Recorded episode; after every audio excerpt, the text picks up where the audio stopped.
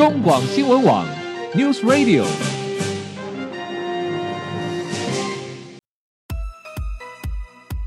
政治大人物，企业 CEO 有何成功的秘诀、制胜的绝招？周日，Mr. Big，请他们说分明。社会重要议题，台湾文化传承，哪些话题最新鲜、最有趣？周日，Mr. Big 带您关心台湾脉动。每周日下午三点零二分，跟着主持人郭志珍，您也是周日 Mr. Big。各位中广新闻网的听友，大家好。欢迎收听周日 Mr. Beer 焦点人物、焦点话题时间，我是节目主持人郭志珍。回到节目中，我们继续访问到的是《远见》杂志的资深总主笔彭新珠小姐。你好，总主笔。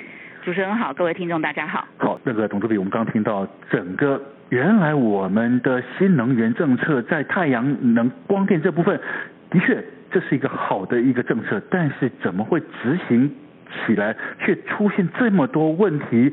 感觉。完全是政府，中央政府一声令下，大家全部配合，但是配合的过程里面，却没有看到一个完整有效的配套。我们看到的是千疮百孔的漏洞，甚至是我们不知道未来该如何收拾的问题。您刚提到说，包括现在从桃园的余温、七股的养殖场、台中的湿地，都已经通通被变更，一起一声令下，全部要发电。对，那。怎么办呢？余温适合发电吗？养殖场适合发电吗？更不要说受到保护的湿地可以这样变更吗？难道没有环评的问题吗？总主笔，我刚刚有提到了，他环保署的这个。环评法的规定就是，你只要不列入国家级湿地，嗯、你只要不呃这个就是说，当然是五五百千瓦，现在要换换为两千千瓦嘛哈、嗯。所以你知道吗？我们先讲台东湿地，台东湿地真的是一个切身为民的湿地，我觉得这一块湿地真是可怜呐、啊。嗯哼，两百二十六公顷哦，应该是全台湾最大的了。是。那因为它当初。二十几年前，他就是台东县政府。一九八二年，他为了发展观光，嗯哼，所以他推出了一个台东的迪士尼乐园。是，所以这一块地呢，就从此没有安宁过。因为呢，得标的厂商财务有问题，后来呢又重新开标，那没想到这一家厂商财务也有问题，然后就一直打诉讼，打到现在，嗯哼，打到现在哦，嗯，因为那个业者认为就是说，呃，他还是拥有开发这一块土地的权利。OK，但是我觉得很纳闷的一件事情就是，台东县呢。他想把这一块湿地拿来种电，嗯，那当然他的说法我也认同了。他说这个是一个一举三得的开发案，为什么？他说因为过去人力的这个资源不够嘛，哈，也没办法管理湿地啊，所以有部分的湿地确实变成是垃圾的堆置的脏乱区了，哈。然后就说我现在这个发展光电的话是符合国家的政策啊，而且重要的是他有财政收入哦。你知道他可以收多少吗？因为他呃。一年呢就可以收收进来三千多万的现金哦。哇！那对一个一个呃偏乡，因为台东是偏乡，嗯、一个偏乡的县政府来讲，三千多万很多哎，很重要的。所以他就觉得说，这三千多万其实可以拿来管理湿地，嗯哼，所以他就可以达到这个生态保育啦、休憩观光啦、绿能发电三重的功能，对不对？嗯哼，听起来非常非常的棒哦。是。但是重点来了，为什么当地的环团他们会这么？有时候。我们不能够呃一味的都觉得说欢团是为反对而反对，嗯、你要看个案哈。比如说以这个个案来讲。他真的有很多的问题存在，这个问题就是说，第一个，他有官司的问题。那当然，台东县政府他是信心十足，很有把握了。他说官司不是问题了，好，那我们就不谈官司的问题。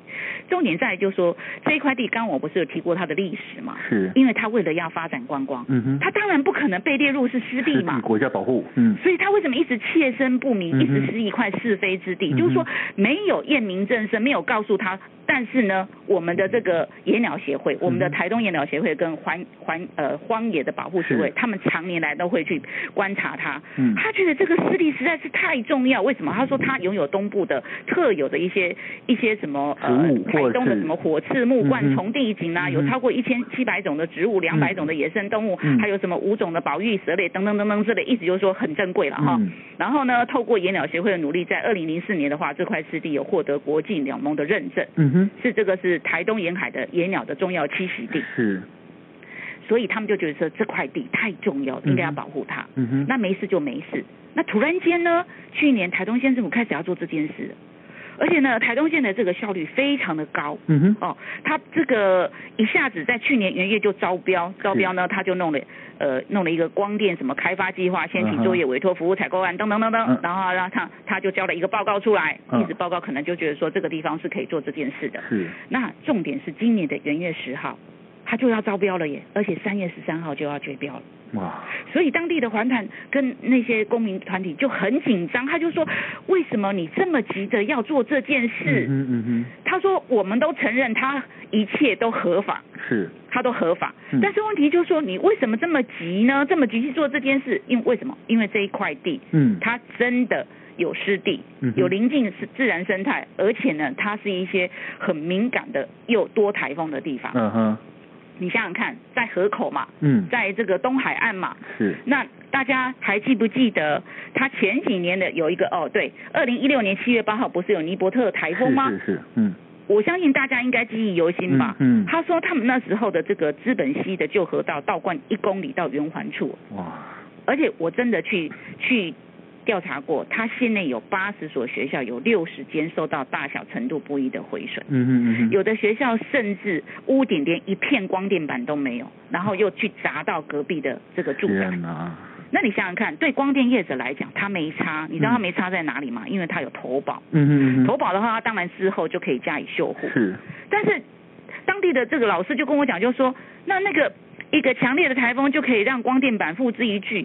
那为什么你还要继续在湿地发电呢？嗯哼。那他的他们他们的呃他们的想法是说，本来这一块地就是不对的地。嗯。那为什么你还要继续在做这件事情？嗯哼。那对，问题来了，我就说，哎，对哈，那为什么一定要在这边？嗯哼。台东这么大耶。是啊。腹地辽阔耶。嗯哼。为什么不做这件事呢？有一些地它真的很适合，可能不是在位于这个呃台风多多多频发生的地方。嗯哼。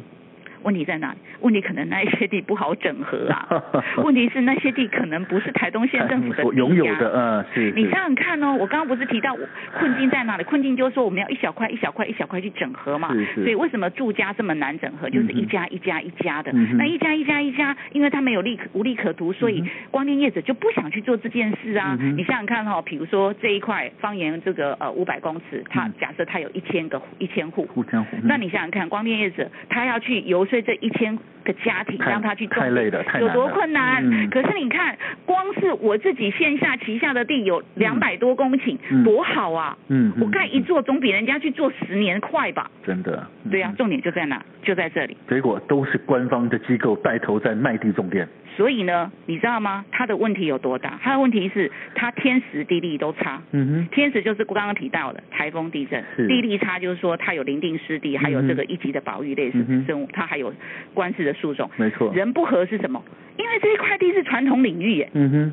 传统领域，因为根据我们的这个原住民法，它是必须要当地的这个部落同意的。嗯哼，所以他们就在讲，就是说，那既然公民团体就说，那既然这个争议这么大，你就缓一缓吧。嗯哼，哎，你知道我这一次在调查这个案子很很好玩，嗯、好玩的地方就是说，你知道过去任何的建设开发，环团都会反对，对不对？嗯，没错。就开始骂，开始骂，开始骂。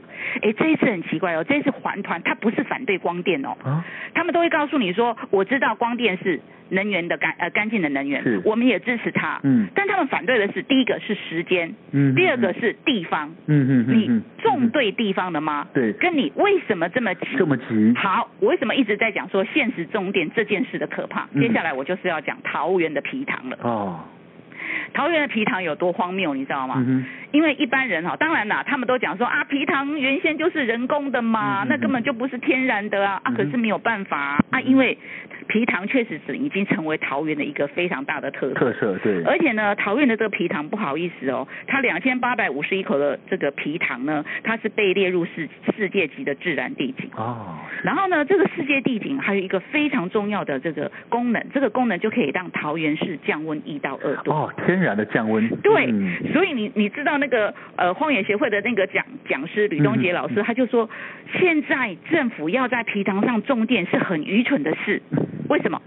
他就说，你把一根根的钢筋铁柱插进去皮糖，对不对？嗯。那这个皮糖是不是宣告死亡？就死亡了。那它就会失去制洪、降温跟涵养水水源的功能嘛，哈。那他意思就是说，奇怪，原来他好好的在那边，然后呢，可以帮台湾县市降一到两度，可是你现在不要这样的方式，然后呢，你为了要发电啊，为什么要发电？因为老百姓要用电啊，为什么要用电啊？比如说夏天的时候不是很热，所以你要吹冷气，所以他就觉得你很笨，就说奇怪，他明明已经可以帮你降到一一到二度的电，然后你现在要把这个 我们大费周章，对，大费周章的结果是要用太阳能发电的电来吹冷气来降温，嗯、所以他就说这是很 stupid 的一件事情嘛。是是是。他的争议在哪里？争议就在于说。他很急嘛，嗯，很急。现在农委会这又是归农委会管，所以哈讲到后来，农委会真的一直也很无辜了哈，开始要盘嘛，盘起一下有什么东西到底哪里可以种电，盘盘盘盘出来就是说啊，桃园这个是皮糖最多的地方。嗯，那我刚刚提到说大概有两千八百五十一口，对不对？是。然后呢，哎，那整合要容易整合啊，啊，所以苦主是谁？就当地的农会水水利会嘛，他就是最大的苦主。为什么？因为他拥有最多皮塘嘛，所以他们当然就优先以这个水利会持分最高的三分之二以上，面积超过一点五公顷的一百六十六口埤塘。哇，可以拿出来用。如果大家听众朋友有记忆的话，去年他们还浩浩荡荡，我记得这个桃园市市长郑文灿还开了一个记者会，他就说我们这个第一阶段呢要完成六百六十这个百万瓦的这个发电目标。那个这个概念是什么呢？这等同核一厂的一个基。主的装置容量，哈，那如果有成效的话，要进入第二阶段，我们呢也还要再开发一千多口的皮塘设置太阳光电。天哪，你知道吗？所以你知道吗？因为他们政府下军令状，嗯哼，去年底一定要给我时机出来。真的，那时机出来，水利会就压力大了嘛，嗯，所以他就赶紧去发包。是，所以呢，去年六月都绝标了。嗯，去年六月绝标，到年底只剩下半个月，怎么办？嗯，赶工啊，那赶工怎么办？你知道吗？大家都知道哈，我承认了哈，皮糖它确实在八九月的时候会放水，是。放水也不是两千多口皮糖都要放水耶，它会看状况，就是说哪一些皮糖可能会有一些，它会调节，对，还有不是，还有就是他觉得呃周边的设施有有要这个补强的地方，他们会去做维修，所以才要放水嘛哈。问题来了，他等不及八九月放水呀，那就一次放了。啊，不讲错，等不及十二月放水，照理说是冬季的时候不用水放水嘛哈，但是他等不及，所以他就在八九月的时候跟你放水。那正因为他八九月放水，后来呢，后来我们有一张照片，那一张照片真的非常的经典，很经典就是那个漂浪岛屿的脸书的主人去拍到，你想想看，埤塘里面插满了钢筋，对，你不告诉你都不知道，原来这个上面是水，是皮塘。嗯嗯，那。当这件事情被当地的关心生态的人看到的时候，他们是不是会非常的讶异？嗯哼，所以问题才爆发出来啊。嗯，那我确实是去访的水利会，水利会私底下跟我讲，他当然台面上不太敢讲，因为农委会是他的直属长官嘛。是，他他说我我能怎么办？因因为政府说年底我一定要有时机出来呀，嗯嗯，那有时机出来，你要给厂商时间呐，嗯，那你要给厂商时间，你是不是要快点让他把他水放掉，快点让他赶快去去去去盖？嗯。天呐！所以这就是我为什么一直强调说，现实达标、现实这件重点这件事情是值得大家去讨论。对，其实我觉得这次环团的忧虑，其实我觉得他们相对的是理性的。第一个是他没有反对干净的能源，是，但是他提出最重要的是说，干嘛这么急？他的意思就是说，你第一个干嘛要这么急？而且你知道吗？我刚刚讲的皮糖是不经过不经过环评的哦，嗯，因为他们就很聪明，他就告诉你说啊，小姐没有错了，他确实哈是这个。国家级的湿地啦，但是呢，因为它就是符合环评法嘛，因为它是在五百千瓦以下嘛，他就会这样告诉你。对，所以一切都合法。其实我想借用你一点时间讲一下这个台南的七股余温，好不好？因为我的文章出来之后，我本来以为问题会稍微的缓和，结果当地的渔民跟我讲没有，哎，真的，就是毛起来就是一定要干这件事。所以你知道七股的鱼温它有多特别吗？七股鱼温其实它是文革养殖重镇，嗯嗯嗯，它的文革呢很特别，它是用海水在养养的，所以它的文革有一点咸，但是它都是都是靠这个海水，它的内海跟外海，因为它是潟湖嘛，嗯靠内外海去平衡，然后去养殖出来，而且它你知道吗？台南有近二十亿的文蛤的产值哦，七股就占了八成，嗯哼，但是很不幸的是，因为七股它。它最好整合的原因是因为它里面大概有七成的余温的地主是不养文革的，意思就是说，这七成的土地的这个地主呢，他不养文革，他出租出去给养殖户、承租户去养文革。嗯嗯嗯嗯。现在问题来了，原先呢，原先。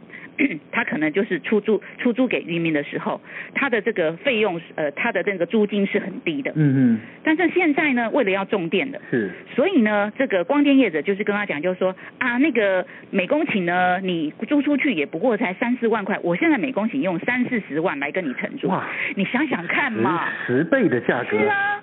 我原先那些鱼塭对我来讲就不重要，我根本没有在养鱼，没有在养文哥的人，你现在一口气跟我讲，就是说我以后的这个租金可以涨十倍，那有利可图就去了。哎，哪个笨蛋？嗯，哪个笨蛋会说 no？对啊，但是问题来了哦，嗯，当你 say say yes 的时候，是不是这些余温就会被拿去种电了？没错。然后原来在靠这个为生的这个承租户，是不是没头路啊？那文革就养就养不成了吗？是啊，但是现在政府会跟你讲，就说没有啦，没有啦，你你你讲太紧张的啦。我们政府有规定啦，嗯、我们规定说这个你种电呢，只能种这个四十趴，然后呢，你呢六十趴呢可以用来养鱼。真的是这样子吗？啊，现在问题来了。渔民跟我讲说，你这个一块鱼温旁边四十趴可以盖起来，要种电，对不对？嗯。那请问一下，你土从哪里来？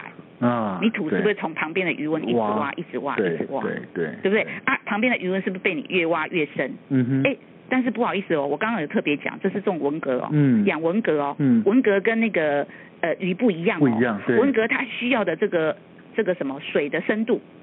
是不能太深的哦，是，而且它需要日照，对，它需要有对有海藻，所以他现在就开始在担心，就是说，如果你把这个越挖越深的话，啊，不是就不能养文蛤了吗？嗯，那因为现在台盐的做法就是说，他把这些承承租户的土地都圈好了之后，他就要去跟生技公司合作嘛。嗯，那当然他讲的非常的好了，他说他是一条龙的服务啦，他哦绝对他承诺非常非常的多啦，就是说我们不会破坏土地啦，不会呃不会呃呃就是呃剥夺你们的工作权呐，然后呢我们会怎样把这个统合好之后，你们可以再去跟这个生技公司再去承租这些余温。嗯。但是大家还是有很多的疑虑呀。是。那个疑虑就是你刚刚提到的一个重点呐。嗯。会不会有污染的问题啊？是啊。那当然啦，光电业者就会讲说不会啦，我们只会用高压高压的水枪去冲啦，我们不会去用这些清洁剂去清洗光电板。嗯。但是也有一些。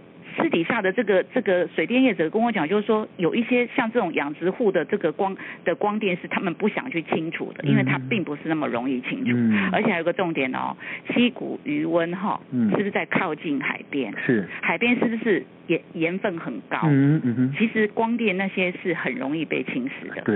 就是有太多太多的疑虑，还有现在更好玩的是，农委会他也很无奈，也很无辜，因为呢，能源跟这个。呃，农业安全要并存嘛，哈、嗯，所以他就规定，你就说啊，虽然你这块鱼塭假设一公顷，剩现在剩下零点六公顷可以养文蛤嘛，哈、嗯，可是不好意思哦，你这零点六公顷养文蛤，你的产值啊，嗯、一定要达到七成哦，嗯，啊，渔民就会很可爱，问 你一句话，就说小姐啊，我的面积就已经缩水缩小了，我怎么达到、这个？啊，我怎么达到七 七成？对，啊，但是那个台盐就会跟他讲说，没问题的啦，我们会这个辅导你们，我们会提升技术，我们会怎样产业升级，等等等等讲了一堆。啊，可是渔民他是很现实，他就讲说，我的经验当中是不可能的，啊，是是，更何况你和旁边还有一个光电厂啊，嗯，所以呢，就我我必须要这样讲，其实我们都说哈，农民真的是最弱势的一个族群，嗯，那他们他们可爱的地方就是说，当地有渔民。他教育程度比较高，过去也是在水产试验所上班，嗯嗯、他就看不下去，嗯，看不下去，他就是去呃找了一些当地的渔民，他们就成立一个自救会，是，可是呢，你会觉得他们很可怜，因为他们到处找人帮忙，嗯嗯嗯，有啦。有民进党的立委有去当地开了一个座谈会，是，可是开了一个座谈会又怎样了？嗯哼，原本听说本来他们找到一个民进党籍的立委，说要到台北开公听会，嗯，这些事情也不了了之了啊，因为一一定被抽掉了嘛。然后他们私底下跟我讲，就是说真的欲哭无泪，为什么？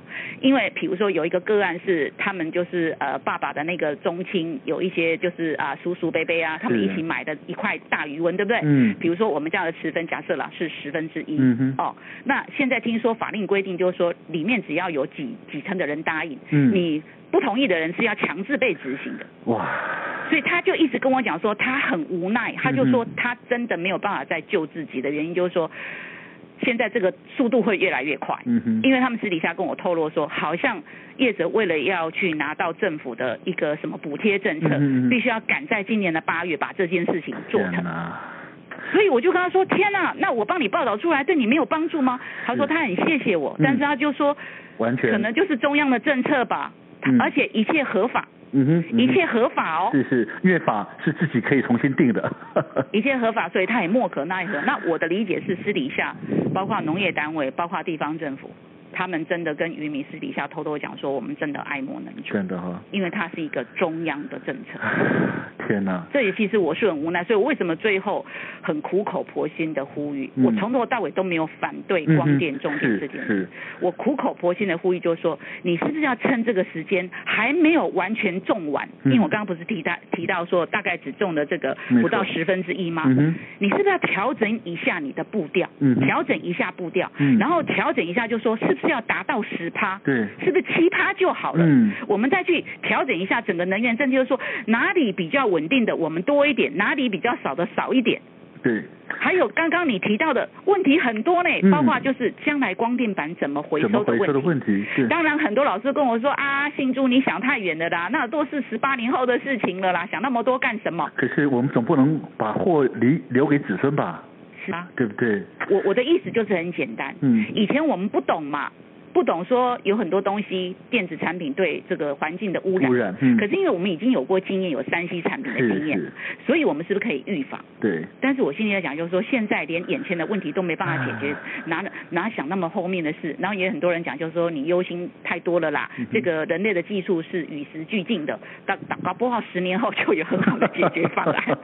其实真的哦，但是你知道吗？但是就有一个环工的老师，呃呃反驳我，他就说那嗯人类对对。对技术与时进步，那请问一下，为什么垃圾袋到现在没办法解决？解决掉，对，真的。垃圾袋几十年的，到现在没办法解决呢？嗯、对对，其实面对环境的生存跟能源的再造，是这是一个一直发生的冲突啊。嗯。但是我想，真的只有透过更专业理性的对话哦，真的，台湾的未来的能源要找出一个可以永续发展、兼容并蓄的政策，但绝对不是政治人物为了。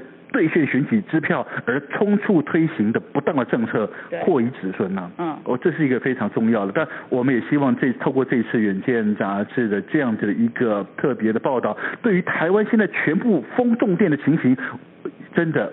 希望我们的政府单位、中央政府单位也赶快看到这个乱象，去兑现那个没有意义的的那个竞选支票，其实真的不会对台湾的能源有帮助的。我要再次强调，嗯，我们媒体的责任哦，不是说一味的批评，是我们只是希望政府能够看到这个问题的严重性。嗯，我们希我们不是要你不要重点，是，而是你是不是要去调整你的步调。比如说，二零二五这件事情是不容挑战的吗？嗯、没错。或者是说，你原来是二零二零的屋顶型中介，呃，二零二五，结果你现在要提前到二零二零。嗯，那你就会产生很多的乱象。那是不是一定要到二十个 Gigawatt？是，十五个 Gigawatt 可不可以？嗯嗯嗯。我们呼吁的是这件事。对，好的政策，对的政策，缓步的做，把它做好了更重要。对。OK，当然，今天因为时间关系，我们非常高兴邀请到是《远见》杂志的资深总主笔彭新珠小姐，谢谢你，总主笔，谢谢各位听众朋友，我们休息一下，待会回来节目中，我们将进行生活医疗大小事健康单元。